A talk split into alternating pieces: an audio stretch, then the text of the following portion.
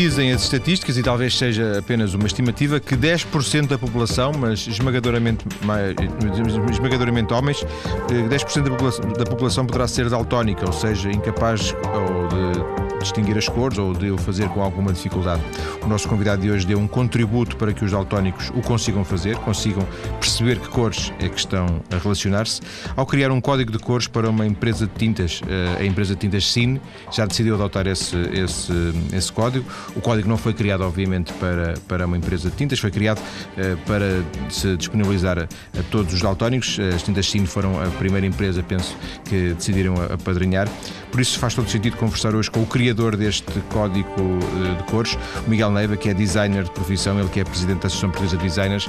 Miguel, eu no princípio da conversa, tinha programado perguntar o que é que porque é que se interessou por esta questão, ou seja, se há aqui alguma razão de ser com, com o daltonismo, mas entretanto na, na, na, naquela conversa prévia, uns minutos antes, o Miguel já disse que não, que não há nenhuma razão de caráter um, sim, genético. Ou seja, a pergunta é porque é que um não daltónico se interessou pelo daltonismo? Boa tarde. Uh, essencialmente, um não daltónico interessou-se pelo daltonismo e este projeto re reporta a minha tese de mestrado e que estava a ser realizado em Guimarães, na Universidade do Minho, através do, do Departamento de Engenharia Têxtil. E, e, e, na altura em que eu teria que decidir um tema, e eu, como a minha formação é design de comunicação, eu procurei arranjar algo que se relacionasse com os textos, mas também tivesse a ver com, com o design gráfico e a comunicação. E, e com algumas referências de, de, infância de colegas que eu tive daltónicos e o conhecer os constrangimentos e as dificuldades que eles, que, que eles tinham pelo facto de o serem, achei que, que seria uma, um, um, projeto interessante, ainda para mais um projeto de inclusão, quando cada vez mais se, se procura incluir e, e, surgiu, surgiu daí o projeto. Mas a ideia, esta ideia era, era algo que estava na cabeça ainda antes de, de, se falar na tese ou quando se falou na tese o Miguel lembrou-se disso? Não, quando, quando isto estamos a falar em 2000, por isso há 10 anos atrás, tive, tive que, que descobrir um tema e descobri este, não escolhi, descobri este Tive que o justificar bem para, para perante a universidade propor um tema ou apresentar um tema proposto por mim. E, e depois disso seguiram-se alguns anos em que, por questões profissionais e familiares, eu consegui esticar ao máximo o, o desenvolvimento do projeto em si, mas esse, esse, tempo foi, foi muito útil para refletir e para perceber por que caminhos eu havia de pegar, porque não há nada, não há dados oficiais, não havia estudos feitos com daltónicos, não havia nada que, que nenhuma ferramenta que os, que os ajudasse na identificação das cores, por isso tive alguns, alguns anos a, a estruturar o projeto e o que tornou tudo bastante fácil em termos de desenvolvimento depois e da própria materialização dele. Mas a ideia desde o princípio era criar um código? A ideia desde o princípio era criar uma ferramenta que permitisse aos daltónicos identificarem as cores, saberem quais são porque eles continuam a não vê-las, mas Sim, pelo menos sabem qual é, qual é a cor que estão a vestir, não. sabem que linha de metro onde seguir, sabem que qual é a cor da pulseira que usam num hospital quando entram numa urgência. Eles é no fundo é não só transportar para eles uh, a autossuficiência, como uma autoestima redobrada, porque socialmente a dificuldade é muito grande em termos de integração. De alguma forma eles não veem as cores, mas conseguem ler a informação sobre as cores. Claro, sim, é isso. no fundo é isto, a base do código é essencialmente essa, que foi partindo, tendo como base o conhecimento adquirido que se transporta desde a escola, que é as cores primárias, uh, representá-las por um símbolo e a associação desses símbolos, da mesma maneira que nós associamos as cores primárias quando as misturávamos nos godés, eh, consegui criar uma paleta de cores que orienta e que não obriga um grande esforço não só de memorização, mas também, para além disso, traz ao daltónico a possibilidade de ele fazer parte desse, desse, desse jogo, vá lá. Porquê? Porque o conhecimento que ele o traz uh, permite-lhe facilmente um miúdo de 3 anos a aprender as cores ou um indivíduo de 80 anos uh, rapidamente integrar e assimilar todo este projeto no vocabulário visual dele. Desde 2000 até, até quando? Até quando é que isto ficou pronto? 2008. Desde 2008. Uh, houve algum momento em que o Miguel percebeu que isto era uma coisa que podia fazer a diferença? Imagino que logo no princípio que não fosse, que fosse propriamente até mais a preocupação de fazer a tese, não é? Mas isto depois foi ganhando alguma dimensão, foi ganhando alguma, uh, algum lastro e, e, a partir de uma certa altura, a pergunta é essa, o Miguel percebeu, tinha aqui uma coisa especial. Uh, percebi. Percebi, mas, mas como, como designer, nós quando desenvolvemos alguma coisa, isto é a minha maneira de, de ver, uh, apaixonamos-nos de tal maneira por ela que acabamos por cegar em algumas dessas valências que, que os projetos têm e começar logo a pensar noutros. Mas, mas a certa altura, quando não encontrei nada que, que, que, fizesse este papel ou que cumprisse este, esta função que era ajudar os daltónicos, quando fiz um estudo com daltónicos, através de um questionário que, e de um estudo que eu fiz com daltónicos de vários países, percebi que na realidade era, era importante, não só direcionado para os textos, mas transversal, não só a todas as áreas, mas também a toda a sociedade global, porque o daltonismo não é só em alguns, não é só em alguns países, a dificuldade de interpretar cores não é só em algumas atividades. Por isso percebi, e até por eh, mal o projeto sai do âmbito do design e do, do público do design ou que está habituado a ver design, mas que que se mostra a uma sociedade e perceber não só o, o, o, feedback que ele teve da comunidade científica, da comunidade académica em várias áreas da, da ciência, uh, a própria sociedade civil e, e até mesmo entidades que, que, lhe deram o reconhecimento e a acreditação, eu percebi que se calhar temos aqui um projeto Made in Portugal que, que poderá, e estou certo que se tornará uma linguagem universal. É que o, o, ainda mais do que, do que o jornalismo, que é uma coisa extremamente efêmera, não é? Nós fazemos este programa e amanhã já há outro e depois já há outro, portanto a comunicação social é uma coisa efêmera, mas o design também, apesar de tudo, é uma coisa efêmera, não é? Ou seja, então o design de comunicação, porventura, será um, que é a especialidade do Miguel, é uma, uma coisa um bocado efêmera. Uh, o designer uh, arrisca-se de 20 ou 30 anos de profissão a nunca fazer assim uma coisa que seja realmente marcante, porque as coisas são, são sempre substituídas por outras. E isto é uma coisa que corre o risco de corre o risco no bom sentido. De não ser. Não, de ser uma coisa mesmo marcante, ah, não. De ser, sim, a, a, ideia é essa. Se calhar mais ainda no futuro do que agora. Uh, Sim, isso, isso é um facto. A, a ideia, a ideia é essa, uh, ou tornou-se essa a ideia. Eu, eu costumo dizer que este projeto é um projeto ambicioso, mas não é um projeto ganancioso. Isto é, ele vai ter muito tempo, ele precisa de tempo para se, se institucionalizar, como o Umbrail se institucionalizou, como o Morse também, uh, como tudo o que é sinais, e, e eu no projeto que desenvolvi para suportar todo este conceito, também fui estudar os códigos, como é que um código se pode tornar universal, o que é que é importante, a forma, a cor, sendo que neste caso a cor não pode aparecer porque tem que ser só a forma, mas ainda com, a, com o, o a, questão de a forma ter que representar a cor, eh, tudo isso torna-o sustentado e capaz de, de, de, de não ser efêmero.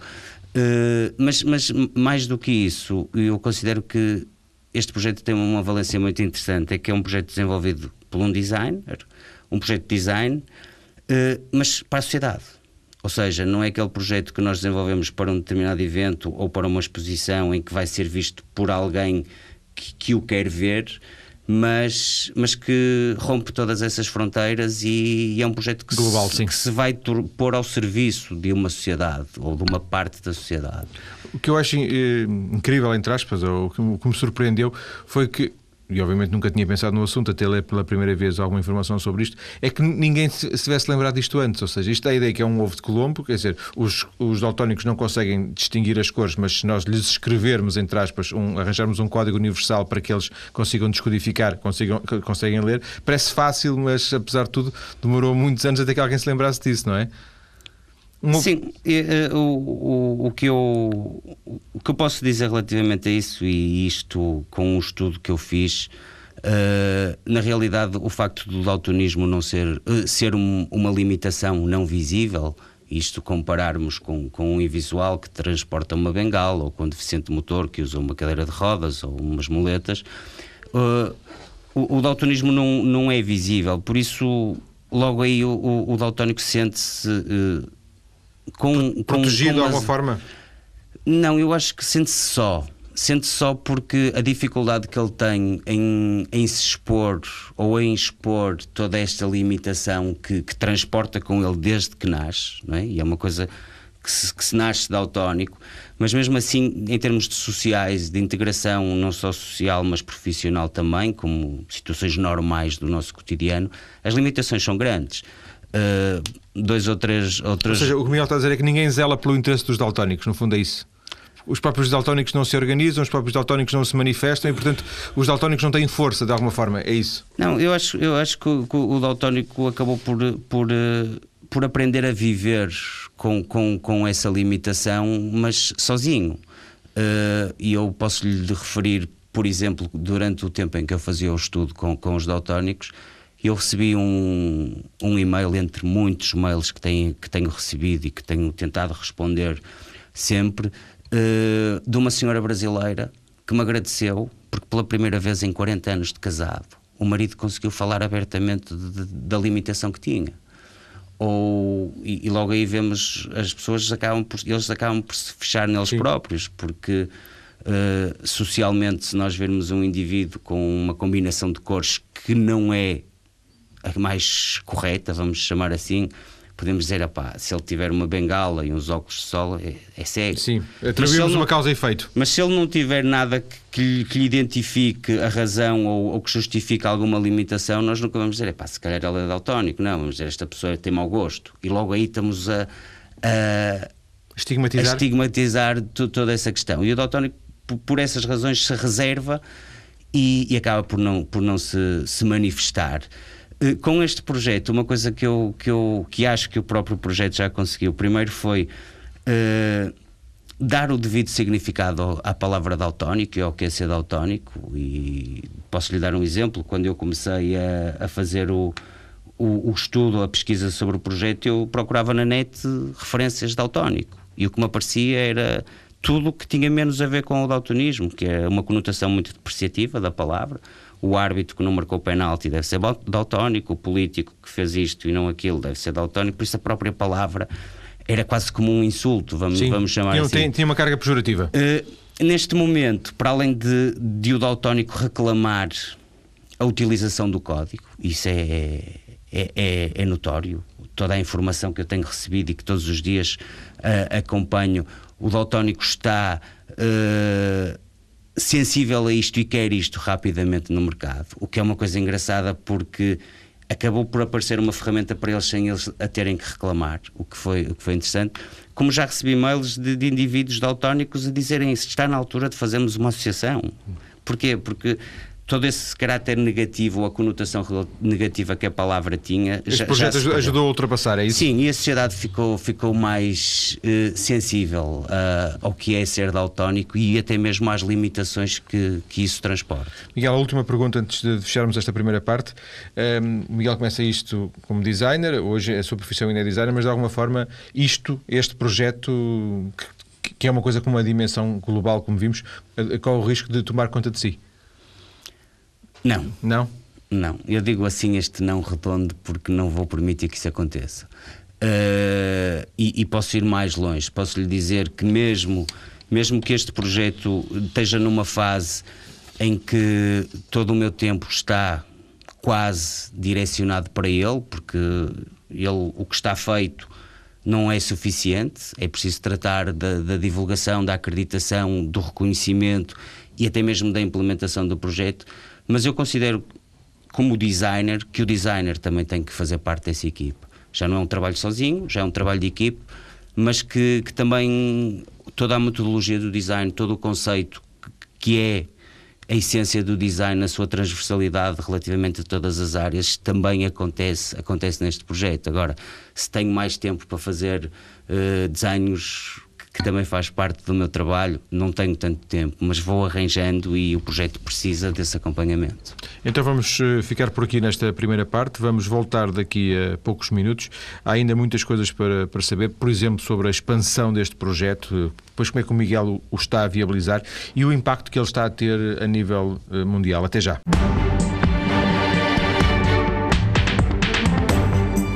De regresso para continuar a conversar com o Miguel Neiva, designer, presidente da Associação Portuguesa de Designers, mas aqui mais na qualidade de empreendedor, se é que é possível falar assim. Ele que eh, desenvolveu um projeto, um projeto que está pronto, que está, que está já, digamos assim, disponível para ser adotado por quem entender que, que o deve adotar, um projeto de criação de código de cores, uma, um código de cores universal para, para os daltónicos. Universal porque pode mesmo ser um projeto até global ao nível, ao nível planetário.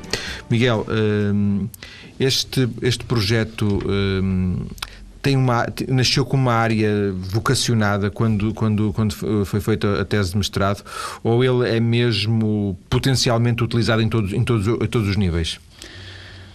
Uh, ele nasceu com uma área direcionada, que foi a indústria têxtil, mas. Portanto, uh, uh, informação sobre as roupas que se possam comprar, pensando, os rótulos das, das roupas. Pensando, pensando nós, que sem, sem, sem fugir à pergunta que quero respondê-la, mas pensando nós que um, um 90% dos daltónicos e estamos a falar de uma limitação com a qual se nasce, por isso tem-se uma vida inteira para arranjar códigos e truques para compensar, compensar isso. Mas mesmo assim, pensando que 90% dos daltónicos pede ajuda para ir comprar roupa, é, é uma ferramenta necessária, não é? Uh, pensando que quase 50% dos daltónicos, isto com base no estudo que fiz, já sentiu um constrangimento ou um embaraço social pelo facto da roupa que transporta não ser a mais, a mais correta. Uh, obviamente, e isto integrado na tese que falámos há pouco, isto surgiu direcionado para a indústria têxtil, mas também muito rapidamente percebi que isto não pode ficar pela indústria têxtil e é transversal a todas as áreas, em que a cor é um fator determinante de orientação e escolha. E, e ainda mais reforçando com, e na altura que estudei o daltonismo, e percebi que muitas das vezes há a ideia errada de que o daltónico troca as cores. O daltónico não troca, ele confunde. Por isso, ele necessita apenas de ser orientado. E este código dá-lhe essa orientação. Isto nos textos, por exemplo, juntamente com as, com as instruções de lavagem, vem lá o, o código, o, o, elemento gráfico que representa a cor. Não só lhe permite no ato da compra a independência de escolher ou de saber qual é a cor que está a comprar, mas também em casa no armário de ter uh, duas t-shirts iguais de cores diferentes. O que se calhar não era possível se, se não houver a indicação da cor. Para ele eram duas t-shirts iguais de cores iguais porventura. Exato, porque estamos a falar, por exemplo, 50% dos daltónicos têm. É, chama-se dicromância, que é a confusão entre os verdes e os vermelhos. Eles vêm igual, vêm aparentemente assim, um tom acastanhado. Por isso um daltónico não pode ter uma camisa, uma t-shirt vermelha e uma verde, porque, sem saber, porque não sabe qual é Sim. é qual. E isto dentro dos textos. E depois todas as outras áreas, desde há três áreas que eu, que eu destaco porque trabalhei uh, simulação de aplicações nelas e que acho que são áreas importantes, até mesmo pela proximidade que eles têm com a população e a responsabilidade que eles têm ao nível da integração social, isto digo eu, que é a educação, porque é na idade escolar que surgem os primeiros constrangimentos e as primeiras vergonhas pelo facto de ser daltónico e no estudo que fiz. Uh, em alguns registros que tive, um indivíduo que optava por não levar o material escolar para a escola porque não queria sentir a, vergonha de, de, pintar uma árvore com a cor errada. E ele sabe que a árvore é castanha, mas olha para os lápis e não sabe qual é o castanho. Por isso pedia ao parceiro do lado: empresta-me o castanho para eu pintar Sim. a árvore. Arranjava um, um subterfúgio. Exato. Uh, por isso a educação e a aplicação disto ao, ao material didático é extremamente fácil e foi uma coisa que eu me preocupei neste projeto também muito como, como designer, dentro do conceito de forma-função, que foi criar uma ferramenta, um código que fosse fácil de aplicar, que não trouxesse custos acrescidos, que fosse uma coisa uh, fácil de reproduzir de, em diferentes técnicas e em diferentes dimensões. Por isso, a aplicação disto no material escolar é logo como um, um, uma ajuda à inclusão de 10%. De uma forma, Miguel, o, o, código pode ser usado em qualquer circunstância. No, em qualquer... tabaco, no, no metro, uh, enfim, no, teoricamente teoricamente talvez não, talvez não num semáforo, por exemplo, não sei, num semáforo talvez não. Mas... Ele, pode ser, ele pode ser aplicado em tudo. Uh, falou no, no, no maço, nos maços de, de cigarros. Uh, curiosamente recebi um e-mail um, da Rússia que postaram num blog uh, informações sobre este projeto e eles reclamavam mesmo que os maços de cigarros eram uh, o sítio, um ótimo sítio para aplicar o código. Os transportes é, é, é a mesma coisa, ou as linhas de orientação de, do metro, por exemplo, que seja aqui no Porto, seja em qualquer lado, a cor é um fator determinante, e isto dito pelos metros, uh, mesmo que as linhas tenham nome, mais de 50% dos utilizadores de metro usa a cor como um fator de orientação. E eu aqui no Porto, por exemplo, sei qual é a linha amarela, mas não sei qual é o nome da linha amarela. Uh, este projeto teve exposto em Lisboa, na estação da, Baixa Chiado, durante dois meses, e, e, foi incrível a maneira como, como as pessoas e o feedback que, que o projeto teve sobre essa apresentação pública dele. E estima-se que circulem em Lisboa por dia 20 mil daltónicos, por isso não estamos a falar de, um, de uma percentagem residual. Re, residual. E, e, e, muitas outras áreas, a saúde, por exemplo, a triagem nos hospitais, nas urgências, é feita por uma pulseira de cor. Já não chega ao constrangimento de um indivíduo estar lá, ainda por mais não sabendo qual é o grau de prioridade ou de gravidade através tem. da triagem de Manchester. A orienta... é, quase, é quase infinita a utilização. A orientação, a orientação nos hospitais também é feita pela cor e o indivíduo sozinho, e temos aqui fazer uma ressalva, isto estamos a falar maioritariamente para um público masculino, que são os daltónicos. Estima-se que 98% Sim. dos daltónicos sejam homens. E o homem é aquele que não gosta muito de parar para perguntar, por isso a orientação tem que lhe ser dada com o menor eh, grau de dificuldade ou, ou, ou tendo que ser o mais objetiva possível. Mas podemos inclusivamente falar nos alimentos. Se nós tivermos três maçãs, uma amarela, uma vermelha e uma verde, um daltónico não sabe distingui-las. E uma, a própria etiqueta que diz o certificado de garantia ou de qualidade da maçã pode ter o código lá metido.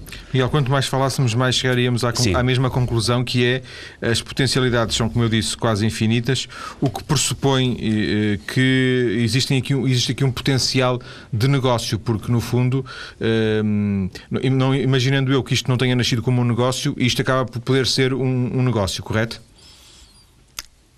Correto. Uh, não, não nasceu como. Não nasceu porque nasceu como uma tese de mestrado. Não, dúvida, nasceu, não, é? não nasceu como um negócio, mas, mas naturalmente isto, como, como todo o projeto desenvolvido por um designer, tem que, que passar por aí, não é? É a nossa atividade e não vamos querer mais do que aquilo que nos é devido, mas, mas é um projeto que teve grande investimento ao nível da proteção e, e, uma proteção. Está registado, não é? Está, está totalmente protegido e essa proteção não foi uma proteção barata porque não estamos a falar em proteger isto num país. Isto teve que ter uma proteção a, a, a um nível muito mais abrangente. Uh, não só pelo direito de autor, por o desenho industrial, por, uh, por registros de marca, um sem número de situações e até mesmo pelo potencial que o projeto teve em si. Eu tive a necessidade de criar uma marca e essa marca Colored, que é o, que é, que é o nome que, este, que foi dado a este projeto, uh, teve dois objetivos. Primeiro, Uh, torná-la universal. Num, já não vivemos num tempo em que se possa chamar o Braille a um código porque foi feito pelo Braille ou Morse, um código, ou isto não poderia ser o código do Miguel Neva, não, teria que ser uma, uma linguagem mais universal. Uh, e o nome Colored surge também para lhe dar um caráter muito positivo. Estamos a falar de uma limitação que eu nunca quis que o daltónico transportasse como limitação, mas como algo mais positivo, algo que o ajuda a, a orientar. E o Colored, até pela fonética de cor adição, colorir, cor mais, uh, surge, surge disso. Uh, por isso, por todas essas razões, e, e, mas por outro lado, pensando nós estamos a falar num projeto de inclusão que tem que ser acessível a todos, é um projeto que o daltónico vai beneficiar dele, mas não vai pagar para usar. Uh, será todas as entidades ou empresas que o vão adotar. Uh, isto funciona através de licenças, como, como há as licenças de software, como há o ponto verde, como há um sem número de licenças, todas elas indexadas uh, aos, às contas das próprias empresas ou das próprias entidades. Em termos da faturação, é isso? Exato. Por isso, isto é uma coisa que, que é barato para todos ou potencialmente será e é barato para todos porque é indexado às contas deles. Por isso é por escalões e é uma coisa que funciona. De alguma forma, Miguel, na Finlândia, no Japão, e eu ia dizer na China, mas na China eles quando usarem não pagam. copiam e não pagam. Pagam, pagam. Ah, pagam? pagam? Vamos ver. Um, na Finlândia, ou no Japão, ou no Brasil, qualquer entidade poderá contactar uh, a Colored, que no fundo agora é, é, é a marca, o chapéu que, que suporta tudo isto, e dizer nós queremos usar. É assim? é, é assim que funciona. A, a, ideia neste arranque inicial foi privilegiar eh, empresas com, com dimensão capaz de nos ajudar, não só pelo seu know-how, pelo conceito de política de responsabilidade social que eles tenham, que se identifique com aquilo que nós queremos, porque essencialmente isto não deixa de ser um projeto de inclusão, uh, e que ajude a mais rapidamente criar um efeito exponencial do código. Uh, Como é que aparece as tintas China? As tintas China apareceu uma, foi uma abordagem, e isto só, só há, há, cerca de dois meses é que se começou, depois de garantir a acreditação e o reconhecimento da sociedade a nível mundial, hum, como falava há bocado, não só a comunidade científica, académica, mas a própria sociedade uh, em geral. Uh, foi partir um bocado para a procura dos parceiros para ajudar a alavancar este projeto. E as tintas China surgem naturalmente. Naturalmente, digo porque têm expressão internacional, são uma empresa de referência, são para nós e eu acho que para toda a gente os representantes da cor, por isso nada melhor para desmontar todos os céticos relativamente à validade deste projeto avançar com um projeto que irá identificar um catálogo de 16 mil cores, por se assim se pode dizer. Não, no fundo, Miguel, a dificuldade aqui é, é o arranque. É, era, seria importante, digo eu, eh, imaginando em voz alta, que eh, quatro ou cinco marcas de prestígio, 10 marcas de prestígio, dessem o empurrão, porque depois as outras apareciam todas rapidamente, não é? Sim, eu não tenho, não tenho dúvidas que isso, que isso aconteça e, e, e é muito curioso porque já fui, por exemplo, contactado por eh, uma empresa espanhola que, que desenvolve videojogos para PlayStation e Xbox uh, uh, para se testar a validade do código nos produtos deles. Já fui contactado por empresas de eletrónica de consumo, porque a cor também é um fator determinante. Uh, este projeto vai em setembro para, para a Argentina, num congresso que, que tenho lá em sobre, sobre a cor na alimentação, por isso a cor também tem força na alimentação. Uh, do Brasil, não só até políticos, mas, mas também áreas da sociedade interessadas em, em potenciar o código, por isso não tenho dúvidas nenhumas, cada dia que passa Sim. vão descobrir novas aplicações. Só para fecharmos esta parte da, da, da implantação do negócio, o Miguel que estima 10 anos para ele estar, eh, não digo disseminado, mas para estar eh, um pouco por todo o lado. Uh, ter um representante aqui, estar, ter, estar um bocadinho no, no, Japão, estar um bocadinho na Austrália, estar um bocadinho.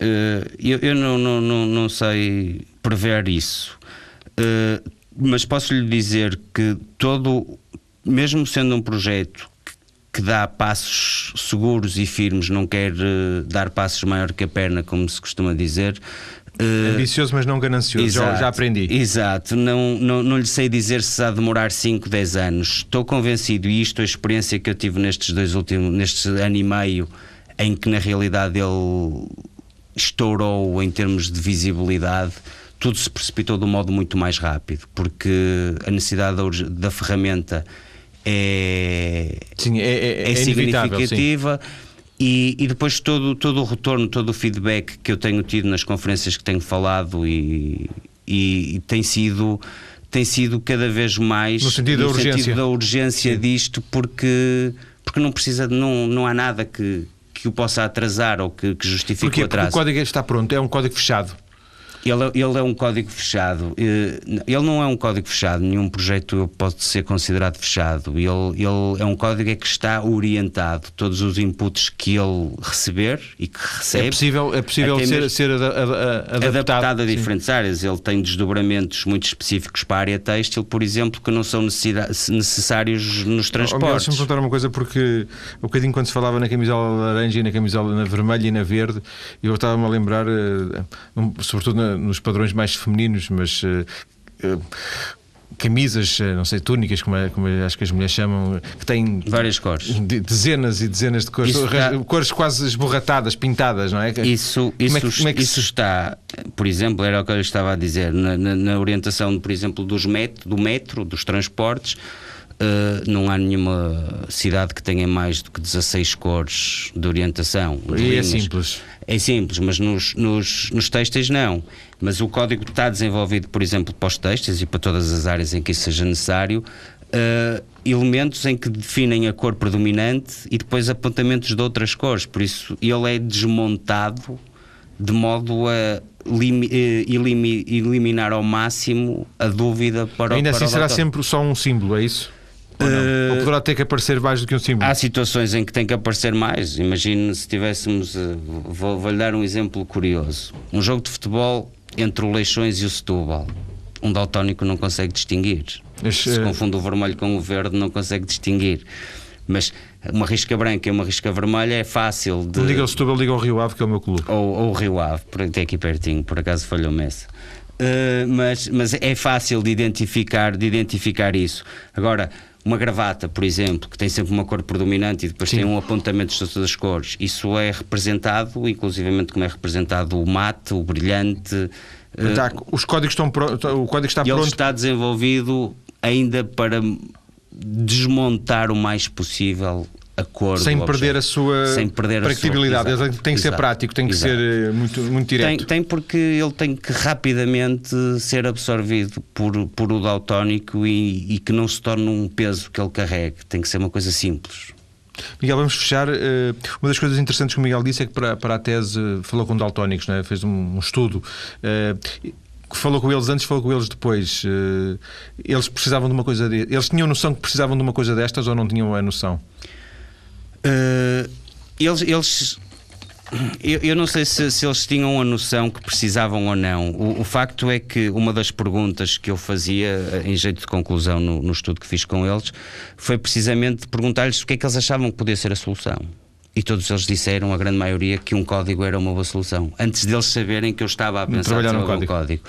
E, e, e depois disso, isto antes, antes do código ser, ser apresentado, mas depois do código ser apresentado, todos eles, mesmo os, os estrangeiros que me responderam ao questionário, que era um questionário anónimo, eh, já, já entraram em contacto comigo, já se disponibilizaram para participar em ações que pudessem ser úteis para, para o código, por isso A eu resposta- acho que a resposta foi francamente Sem positiva. dúvida. E este projeto, inevitavelmente, será para eles. só.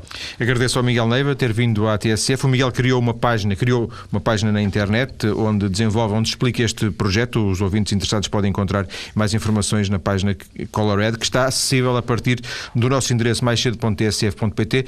De qualquer forma, a, a- a informação, sim. Uh, também está um link no Facebook, é interessante ver uh, o modo. O, o Facebook é um bom barómetro, estas redes sociais é um, é um excelente barómetro porque vê-se uh, as pessoas a- a- como é que aderiram ao projeto. De outro- outra questão que, se me permite, uh, estão previstas duas conferências aqui no Porto sobre este projeto. Uma primeira no- das quais- No próximo dia 19, na Escola Soares Reis, e no dia 26, à noite, na, no Rivoli. Miguel, um abraço e obrigado. Ok, obrigado.